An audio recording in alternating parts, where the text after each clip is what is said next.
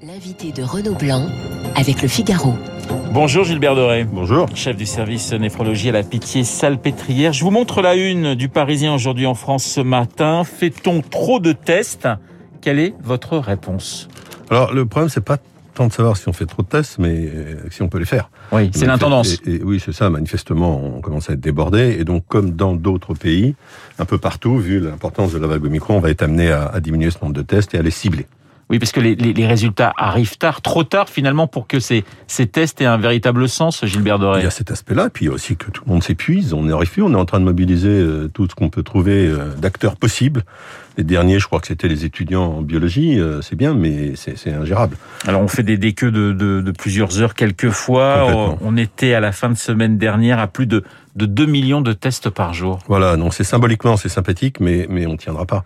Et donc la vague n'est pas finie, la vague continue à monter, donc effectivement, il va falloir cibler un peu plus ces tests. Oui, ça veut dire, Gilbert Doré, qu'il faut revoir notre stratégie. Rémi Fister, notre journaliste sur Radio Classique chargé des, des, questions de santé, a interrogé plusieurs de vos collègues qui déclarent qu'il faut prioriser davantage. Prioriser, c'est le nouveau mot Oui, c'est ça. On peut, on peut imaginer euh, des choses assez simples. Hein. Il faut évidemment que ceux qui ont des symptômes soient testés, ceux qui ont une ordonnance euh, soient testés, les, les personnes fragiles soient testées, euh, et ainsi ne plus les faire de façon systématique, par exemple par convenance ou parce qu'on a peur. Euh, donc donc euh, oui, il faut qu'on diminue la pression. Il y a le cas des enfants avec les, les, les écoles. Euh, je prends l'exemple de ma fille, trois tests euh, la semaine dernière, cas contact, on revient, on repart. C'est aussi très compliqué. Ça a un sens pour vous? Alors depuis le début, on a évidemment un problème de sécurisation sanitaire dans les écoles. Elles ne sont pas sécurisées. On a dit depuis très très longtemps, je fais partie de ceux qui ont dit en fait le test devrait être proactif.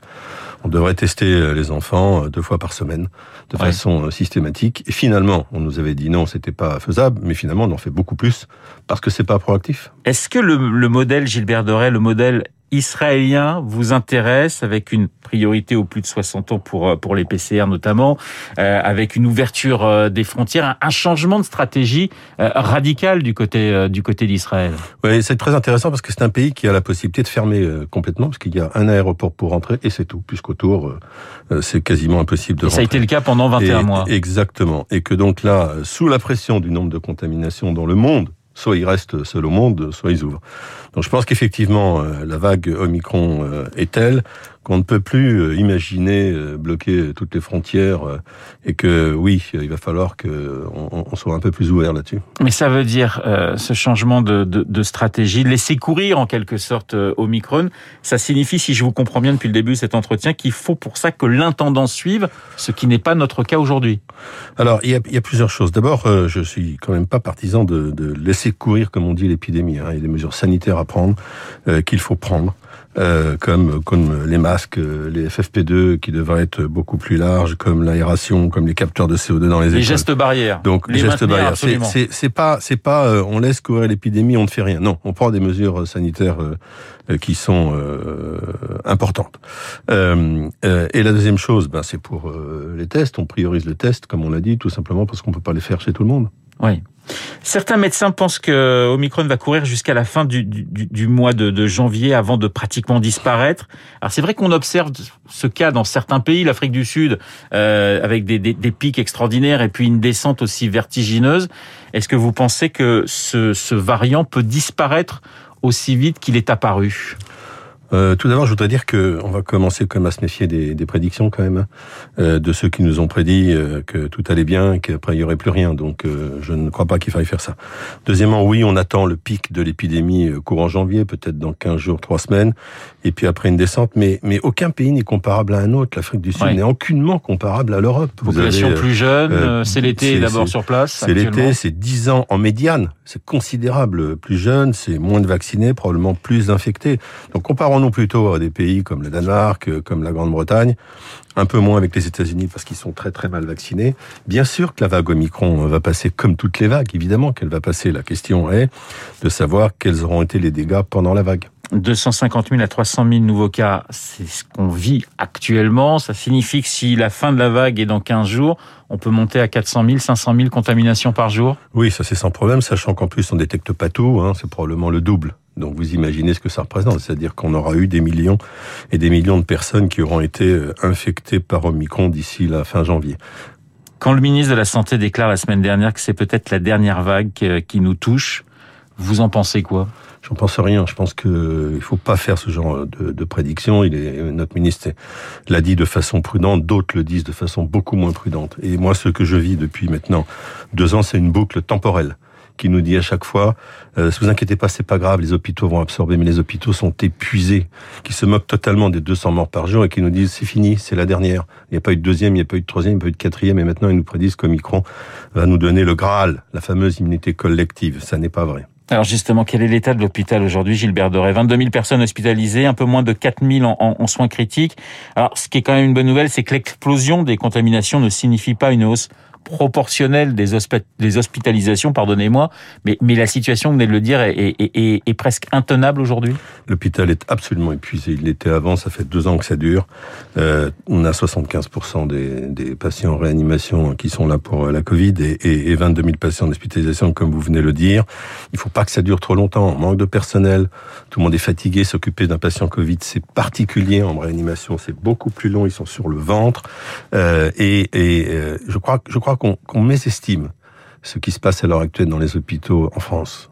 Oui, c'est tant que ça tient, ça tient, et finalement. On... C'est exactement ça. J'entends dehors beaucoup de gens dire c'est pas grave tant que les hôpitaux tiennent, mais les hôpitaux n'en peuvent plus. Euh, et puis, moi, je vais vous ajouter autre chose. On se préoccupe beaucoup de ce qui se passe euh, dans les hôpitaux. Quand je dis on se préoccupe, on s'en préoccupe. Euh, j'ai envie de vous dire dans les médias, mais sur le plan pratique, il n'y a pas eu grand-chose qui a changé depuis euh, depuis deux ans. beaucoup moins des conséquences à long terme de ce virus. Alors, on s'inquiète des conséquences à long terme du vaccin qui sont hautement improbables et personne ne s'occupe des conséquences à long terme du virus qui sont euh, probables. C'est-à-dire? Quand vous avez un virus de cette nature, euh, quelque chose qui s'appelle le Covid long, dont on parle un peu mais pas beaucoup, qui est même nié par certaines personnes, et on, on se prépare, si vous avez même 10% des infectés euh, par la Covid, donc Omicron qui ont un Covid long, on se prépare à un ras-de-marée de maladies chroniques. Aujourd'hui, les, les, les, personnes qui sont en, en soins intensifs, c'est le variant Delta ou c'est déjà Omicron? Est-ce est -ce que ça change d'abord quelque chose? Euh, euh, Alors, d'abord, vous aurez la réponse vendredi, car euh, je vous rappelle qu'on n'avait pas les... On n'a pas de données qui remontaient. Donc, euh, message à tous ceux qui nous disent que Omicron n'est pas dans les hôpitaux. Je ne sais pas d'où ils sortent ces données parce qu'on les a pas. Alors, pour être très précis, on a eu un flash de données une fois qui nous indiquait, euh, c'était vers début janvier, que 84% euh, euh, des patients qui étaient en réanimation l'étaient pour Covid. Je vous dis ça, j'ai dérivé un peu de micron parce que des gens disent aussi, oui, mais à l'hôpital, ce sont des gens qui sont avec Covid. Donc, pour l'instant, c'est des gens surtout pour Covid qui sont à l'hôpital. Quant à Omicron versus Delta, réponse donc en fin de semaine, à la PHP, puisqu'on a des chiffres, 19% des patients en réanimation sont Omicron. 19%. D'accord, 1 sur 5 à peu près. À peu près 1 sur 5. Et on est toujours bien d'accord, on a une sur-surreprésentation en soins intensifs de personnes qui n'ont pas été vaccinées. Ah, bien entendu. Euh, le, le, le, risque d'aller ou d'être en réanimation quand vous n'êtes pas vacciné, il est explosif après, de mémoire, entre 65 et 79 ans. Votre risque d'aller en réa si vous n'êtes pas vacciné et que vous avez la Covid, c'est multiplié par 44. 44. Vaccinez-vous. 44. Troisième dose, hein. Troisième dose. Troisième dose. Manifestation demain du, du personnel soignant. On, on, le dit depuis des mois, des semaines, voire des mois. L'hôpital est à bout de. Vous, vous comprenez ce, ce, ce ras-le-bol général. On, on, parle d'un absentéisme de plus en plus important dans dans, dans, dans les hôpitaux. Alors, c'est, c'est, j'aime pas ce terme absentéisme. C'est pas un absentéisme, c'est des, ce sont des personnes qui sont malades. Ce sont des personnes qui n'en peuvent plus. C'est pas des personnes qui s'absentent comme ça. C'est des personnes qui euh, sont malades de la Covid, qui sont malades de la déprime, qui sont malades de tout court. Euh, on, mais on le savait avant. Hein. Moi, je fais partie de ceux qui avaient démissionné il y a, il y a maintenant quelques temps euh, de la chefferie de service parce que l'hôpital allait mal. Vous imaginez bien qu'après deux ans de Covid et pas de poste de plus, euh, ça va encore plus mal. Donc, on manque de personnel. C'est très clair. Euh, les postes d'infirmières et même d'ailleurs de médecins sont en train de se vider.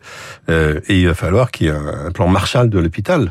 Et vous avez envie que le thème de la santé soit un thème central de la campagne présidentielle? Parce que pour l'instant, on, on, parle, on parle d'autre chose. On, a le Covid au-dessus de nos têtes, mais c'est vrai qu'on n'a pas encore entendu beaucoup de candidats euh, parler véritablement de l'hôpital et de la santé demain. Et non, il ne l'a jamais été au cours des 50 dernières années dans les campagnes présidentielles. Et très curieusement, il ne l'est toujours pas. C'est ce que vous venez de dire, c'est-à-dire la Covid s'invite dans la campagne, mais pas les problèmes. Euh, de la santé, euh, où, où, est le plan santé global? Pas que hôpital d'ailleurs, soulignons-le, hein, c'est un plan sur la santé globale en France qu'il faut mettre en place. Où est ce plan santé qu'on aimerait entendre? Bien sûr que le Ségur a apporté de l'argent, mais il a servi, et c'est bien, à revaloriser les salaires, mais, mais c'est en profondeur qu'il faut réformer nos, nos, hôpitaux et notre santé en général. Gilbert Doré, les propos d'Emmanuel Macron la semaine dernière qui veut emmerder les, les non-vaccinés, qu'en avez-vous pensé? Car pas mal de médecins sont finalement, sur le fond, plutôt d'accord avec le chef de l'État il, il y, a, plusieurs choses. La première, c'est que je fais aucun commentaire d'ordre politique, euh, puisque j'interviens en tant que médecin, et donc euh, je ne commenterai pas. La deuxième chose, c'est que je trouve qu'on a passé énormément de temps à commenter ces propos. Et il y a bien d'autres choses beaucoup plus importantes. On a vu 100 000 manifestants ce week-end contre le, le, le pass vaccinal. Pourtant, si on regarde la politique menée par la France en matière de, de santé face au, au Covid, j'allais dire qu'on est presque timoré par rapport à, d'autres voisins européens. Absolument. Vous avez noté que l'Autriche et l'Allemagne ont mis en place un pass vaccinal, que l'Italie et la Grèce également pour des populations qui sont plus ciblées. Euh, le, le pass sanitaire, puis le pass vaccinal, très clairement, ne me choque pas. Ce qui me choque, moi, je vais vous dire ce qui me choque, c'est de voir mourir en réanimation à l'hôpital un homme ou une femme parce qu'elle était ou il était non vacciné de la Covid avec notamment 200 000 faux passes sanitaires. Ça, ça aussi, ça vous heurte, ça vous choque ouais, Terriblement, c'est un drame ça. Et là, euh, je voudrais souligner un point important. Hein. Vous avez ceux qui sont pas vaccinés et vous avez surtout ceux qui désinforment. Et je ne vois rien comme action contre les désinformateurs qui tuent ça signifie parce que on, a cette semaine beaucoup insisté dans la presse sur euh, les non vaccinés et, et, les différentes études disent il y a encore 40% de, de, personnes parmi ces non vaccinés qui sont pas des, des, des anti-vax ou contre le, le, vaccin, mais qui euh, manquent de, de, de euh, comment dirais-je de communication, qui sont loin des, des, centres. Il faut absolument aller les chercher, comme le fait par exemple l'Espagne, Gilbert Doré. Oui, bien entendu, c'est ce qu'on dit depuis longtemps. Vous savez, les, les vrais anti-vax, il y en a pas beaucoup. On nous dit que c'est quoi, 1 2% finalement. Euh, tous les autres, bah, faut continuer l'information, il faut aller les chercher, il faut envoyer des, des camions de vaccination. Et euh, la, proximité, euh, tout ça, tout ça est une boucle sans fin. La proximité, elle se fait aussi avec le, le, le soignant. Quand vous avez des déserts médicaux, quand vous n'avez plus de médecins généralistes ou plus d'infirmières dans une zone, comment vous voulez les chercher? Comment vous voulez les informer? Donc c'est l'ensemble qu'il faut traiter beaucoup de vos collègues disent qu'il faut apprendre à vivre avec euh, l'épidémie. Ça veut dire quoi, apprendre à vivre l'épidémie, euh, Gilbert ben Justement, je ne sais pas très bien, parce que vivre ouais. avec la Covid, euh, moi je crois que ce n'est absolument pas possible. On ne vit pas avec la Covid, on combat la Covid, et on la ramène à un niveau, à un niveau acceptable. Euh, et rien ne permet de dire aujourd'hui, rien ne permet de dire que ce, ce Covid va devenir endémique, acceptable. Donc on se bat pied à pied, et avec les progrès thérapeutiques qui nous arrivent, qui nous arrivent, qui sont absolument exceptionnels, nous finirons par rendre la Covid tellement bénigne grâce aux progrès thérapeutiques que ça ira. Mais vivre avec la Covid, euh, c'est comme de dire continuer à boire de l'eau non potable, c'est pas grave. Euh, c'est plutôt. Je vous donner un exemple qui pour moi est frappant. Quand on s'est aperçu que l'eau apportait le choléra, eh bien, on a rendu l'eau potable. Maintenant qu'on sait que la Covid est apportée par l'air, eh bien, rendons l'air potable, ça, mmh. c'est un combat. Et c'est pour quand, pour vous?